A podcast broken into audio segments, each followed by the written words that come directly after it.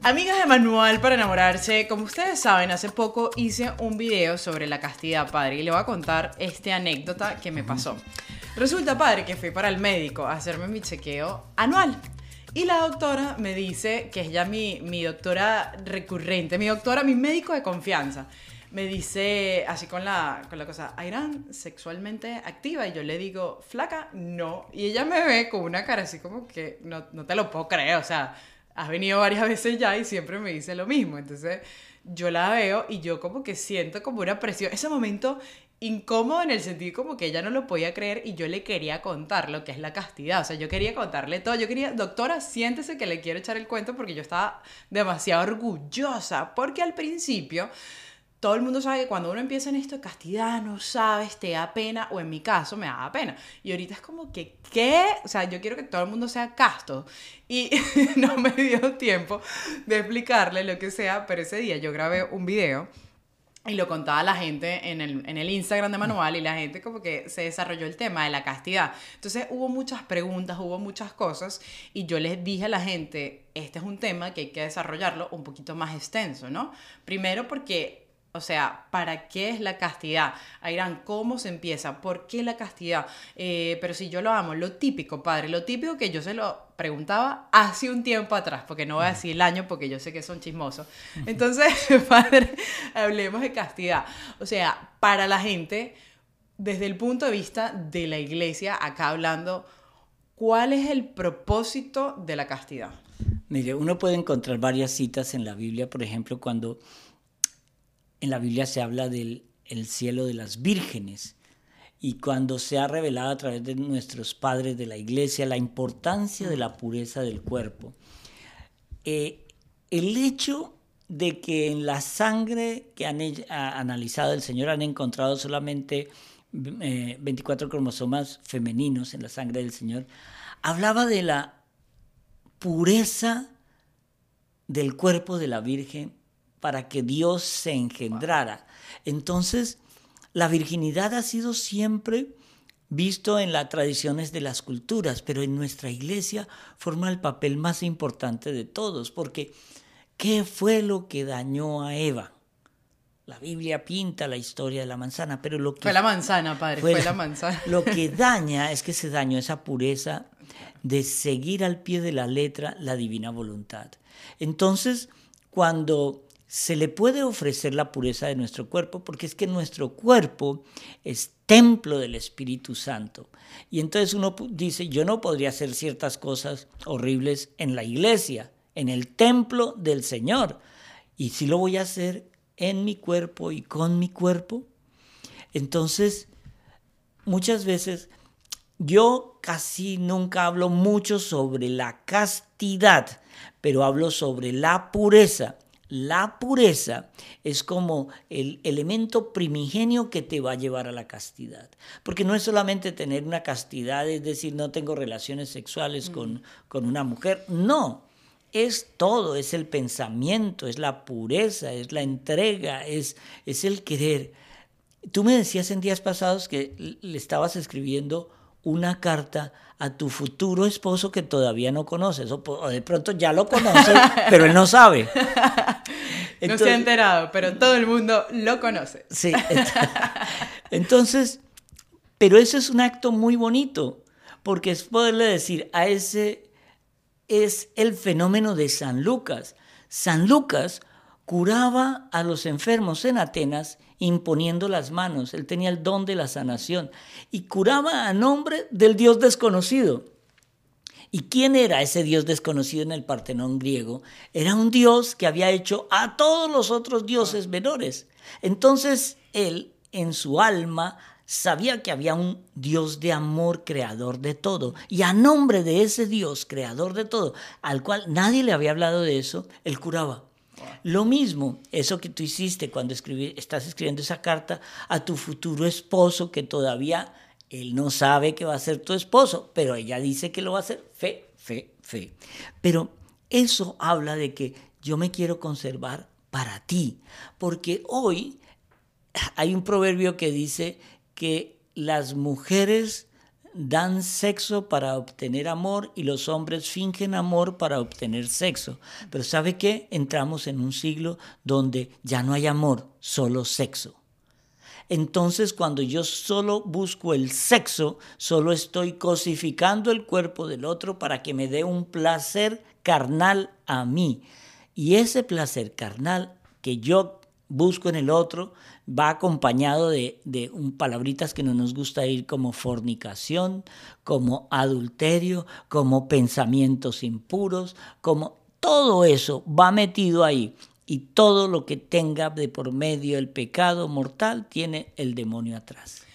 Padre, y otra cosa de todo lo que acaba de decir ahorita, yo obviamente al principio, yo decía, esto es imposible, como muchas personas, porque claro, era como entrar en este mundo en el cual yo no había vivido. Entonces, claro, con mi lógica humana yo no podía entender esta nueva lógica de Dios. Y era lo que yo decía en el videito, es que la lógica de Dios es muy distinto a la lógica del hombre. Y queremos comprender a Dios con nuestra lógica humana, que es muy, muy pobre. Entonces, claro, a mí se me iba a dificultar.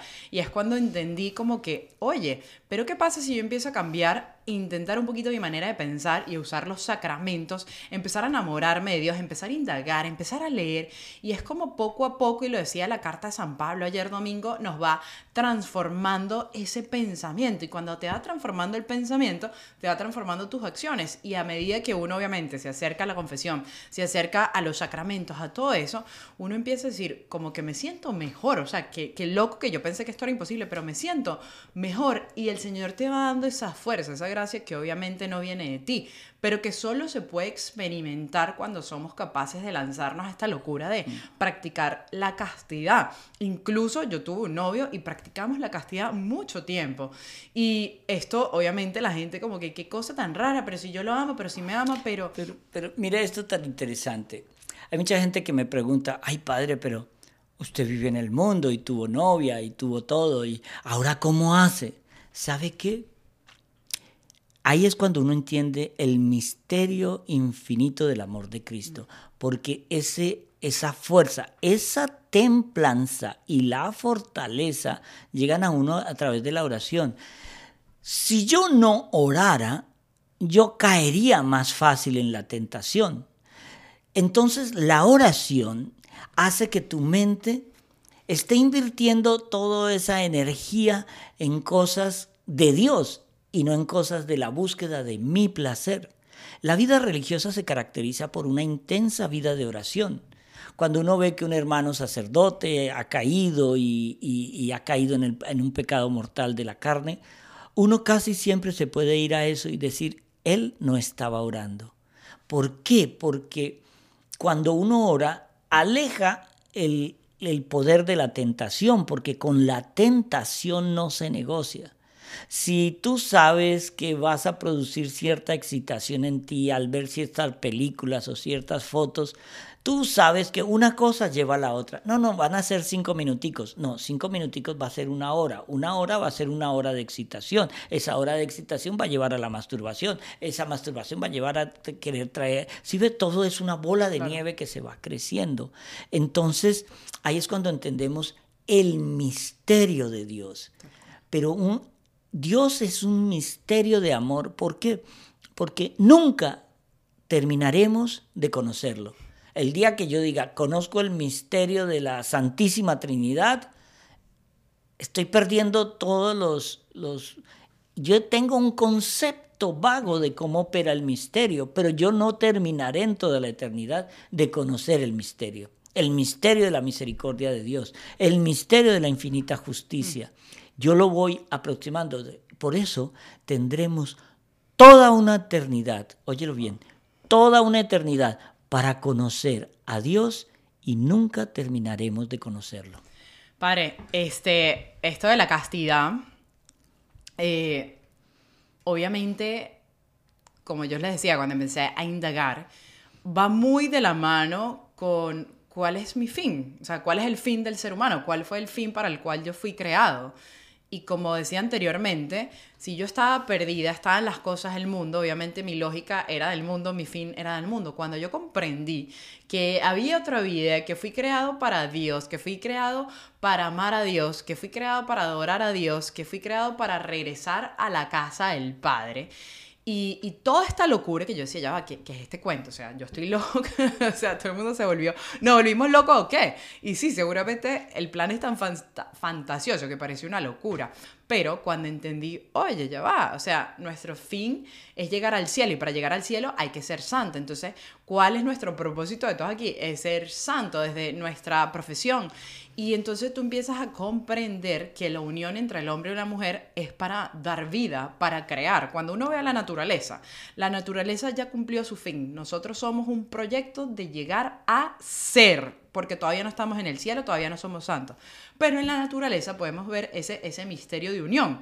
Y cuando dos animales se unen, ellos se unen no porque, ay, es que no tenemos nada que hacer, el perro llama a la perra, vamos a parearnos así como chilling. No, es para dar vida. Y ellos no se separan hasta que den vida, hasta que, ¿sabes? Y eso pasa lo mismo, ya va padre, en nosotros. Y cuando uno comprende eso, que acabas de decirlo del placer y todo, dices, ya va, es que nosotros fuimos para, para dar vida y por eso el sacramento del matrimonio. Pero es como tenemos los valores tan invertidos y tan distorsionados que obviamente cuando escuchas palabra castellana en el siglo XXI, te friqueas todo porque, o sea, por favor, ¿qué es esto? Pero cuando uno vuelve a ese plan original, a ese principio que nos llamaba San Juan Pablo II, a ir allá atrás, ¿qué pasó? Entendemos, oye, es que ya entiendo por qué la castidad, es que eh, fuimos creados para más flaca, fuimos creados para el cielo y para dar vida. Entonces, esto ayuda también a uno entender el por qué la castidad, porque ah, para mí fue muy útil al principio, porque no les voy a mentir que yo llegué, ay, ya hasta el día siguiente. Cero. Pero ¿Qué pasó? Cuando empecé a indagar, a, a, buscar a Dios, a leer y empiezas a comprender, tú dices que nunca me hice las preguntas correctas y por eso mis respuestas siempre eran equivocadas. Es que mire, la pureza es tan importante en la vida del alma que el alma en sus ah, facultades de, de conocimiento, de memoria y de voluntad siempre va a tender a buscar a Dios. Esas facultades del alma son las herramientas para buscar a Dios. Y esas son las facultades que el demonio quiere obnubilar, quiere tapar, quiere destruir. Porque cuando uno se pone a pensar, la castidad, la, la palabra es un poco confusa, pero pensarlo desde otro punto de vista.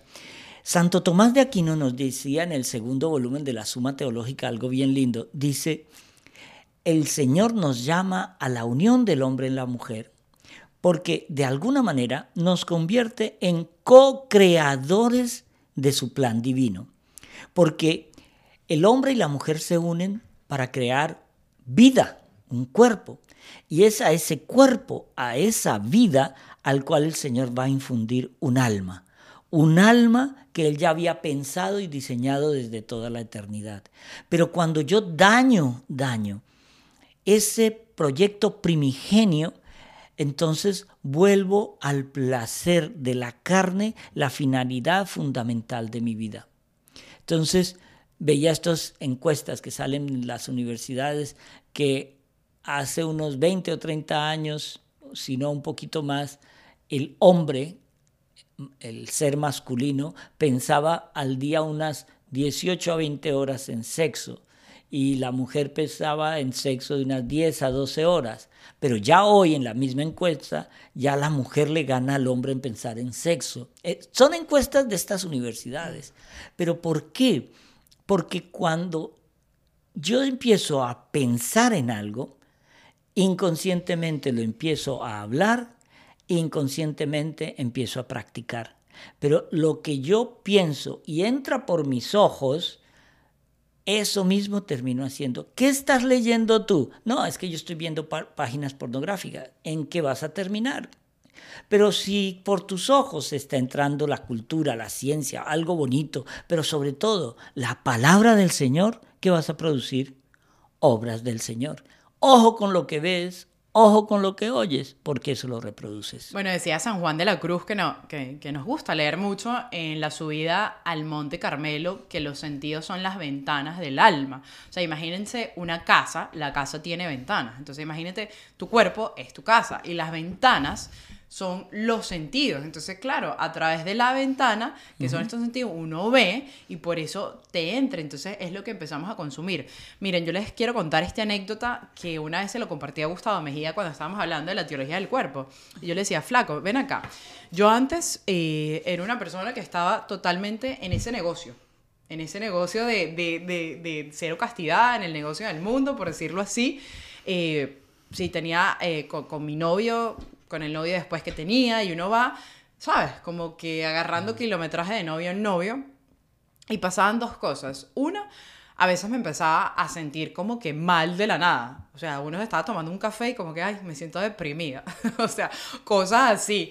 Después mucho tiempo entendí que cuando uno tiene ese intercambio sexual fuera del matrimonio, eh, intercambia tantas cosas, intercambia eh, eh, demonios, intercambia energía, como tú le quieras decir, intercambias cualquier cantidad de cosas y se te pegue y lo sientes. Eso por un lado, y sé que va a ser otra clase que vamos a hablar después, de incubos y socubos, otra clase, como ya dije, que vamos a hablar después, pero para que ahí vean.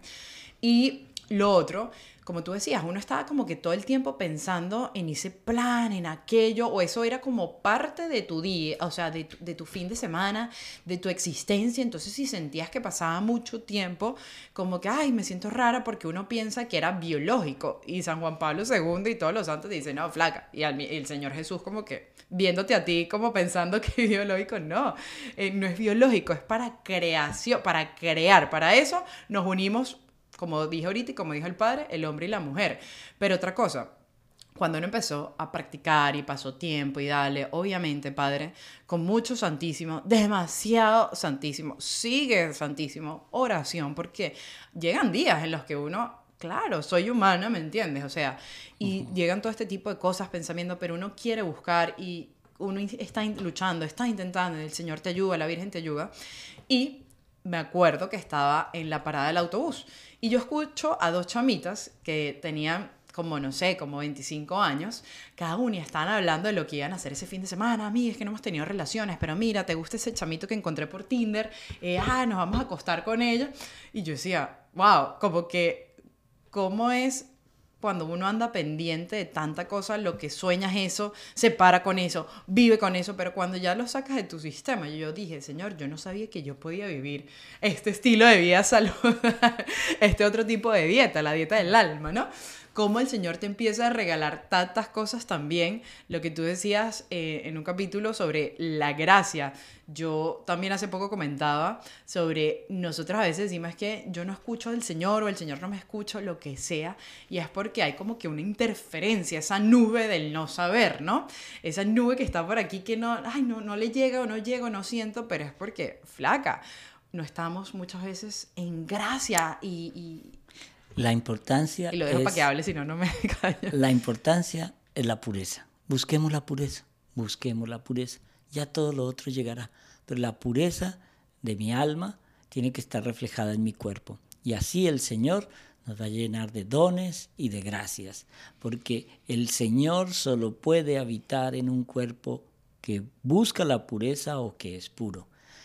Lo santo santifica, lo puro purifica y lo dejamos por aquí. El padre se tiene que ir, mi gente, por eso, pero esto es un preámbulo de lo que se va a venir con todas estas series de, de, de, de lo que dije ahorita, Socubus y Incubus, cómo se intercambian demonios en ese acto sexual fuera del matrimonio. Así que los dejo con esta boca. Muchísimas gracias y nos vemos en el siguiente capítulo de Sin Filtro. Amén. Gracias, Padre.